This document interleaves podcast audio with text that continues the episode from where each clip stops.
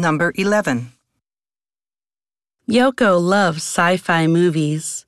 She has a large collection of sci fi DVDs at home.